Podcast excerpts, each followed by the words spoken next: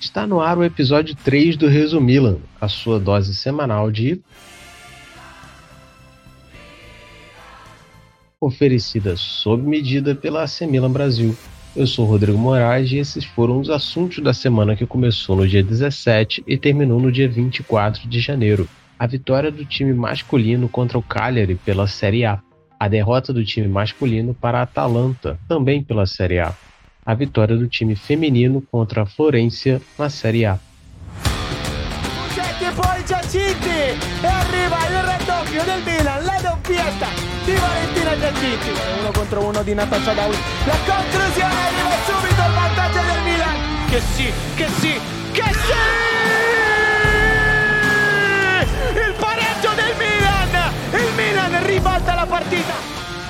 E vamos começar pelo time feminino.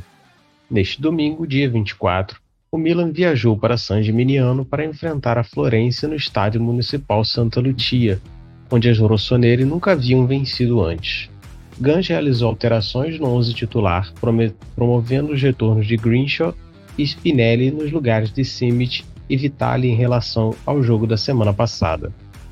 Aos 4 minutos, após confusão na área das adversárias em cobrança de escanteio, Laura Gard achou Diatinte dentro da pequena área e a capitã anotou seu primeiro gol na partida. Contudo, ainda no primeiro tempo, na sequência de uma troca rápida de passes, Alguieri correu mais rápido que a defesa milanista e empatou o placar aos 39 minutos. No segundo tempo, mesmo com o domínio das ações ofensivas, o Milan pecava demais com erros de passe e imprecisão nas finalizações.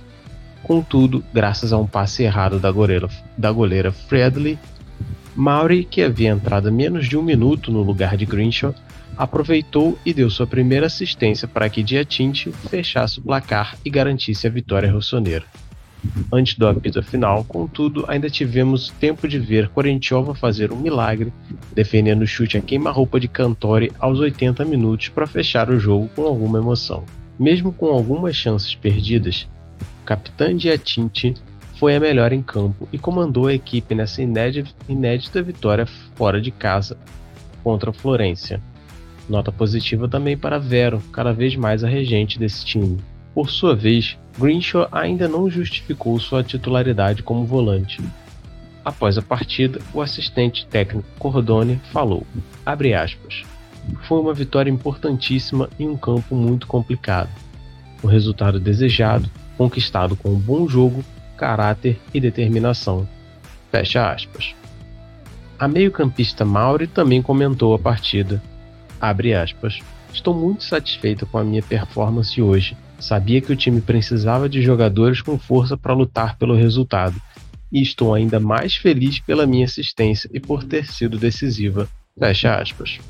O Milan chegou aos 33 pontos e, graças à derrota do Sassuolo para a Roma, conseguiu abrir 8 pontos de vantagens para o time Nero-Verde, atualmente em terceiro na competição. Fechamos aqui o capítulo Milan feminino e vamos para o Milan masculino.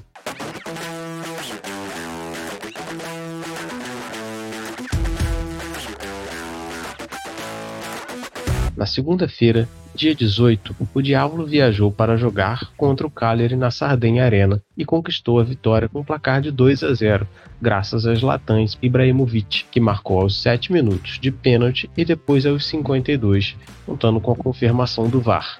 A partida também marcou a estreia de Meite com a camisa 18 do Milan, entrando em campo aos 72 minutos no lugar de Tonali. Sem muita discussão, Zlatan Ibrahimovic foi o melhor em campo e graças a ele a vitória foi conquistada. A façanha de ser escolhido pior em campo com apenas 8 minutos é de Sally Marcus, que entrou aos 66, levou o primeiro amarelo aos 68 e o segundo aos 74 minutos de jogo, tendo sido expulso de campo. No sábado, dia 23, foi a vez do Milan receber a Atalanta e dessa vez ser derrotado por 3 a 0, com gols de Romero aos 26, Iritich aos 53 e Zapata aos 77 minutos. A nota positiva dessa partida foi a estreia de Mário Mandzukic com a camisa 9. E termina por aí, porque além da derrota, Calulu ainda saiu lesionado de campo.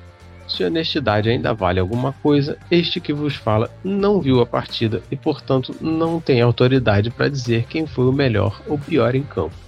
Façam suas escolhas. O técnico Stefano Pioli comentou o resultado. Aspas. A equipe é madura e vai provar isso. Saberemos avaliar e analisar este jogo. Devemos demonstrar que somos um grupo forte.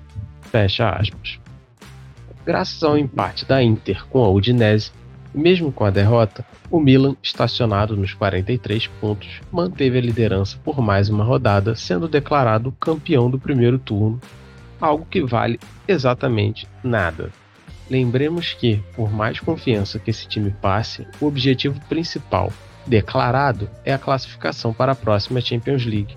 Isso parece estar bem encaminhado. Após uma benzida e o selo anti-zica, esse foi o episódio 3 do Resumilan, a sua dose semanal de notícias do Diávolo. Acompanhe a Semila Brasil nas redes sociais para ainda mais notícias em tempo real e até a semana que vem.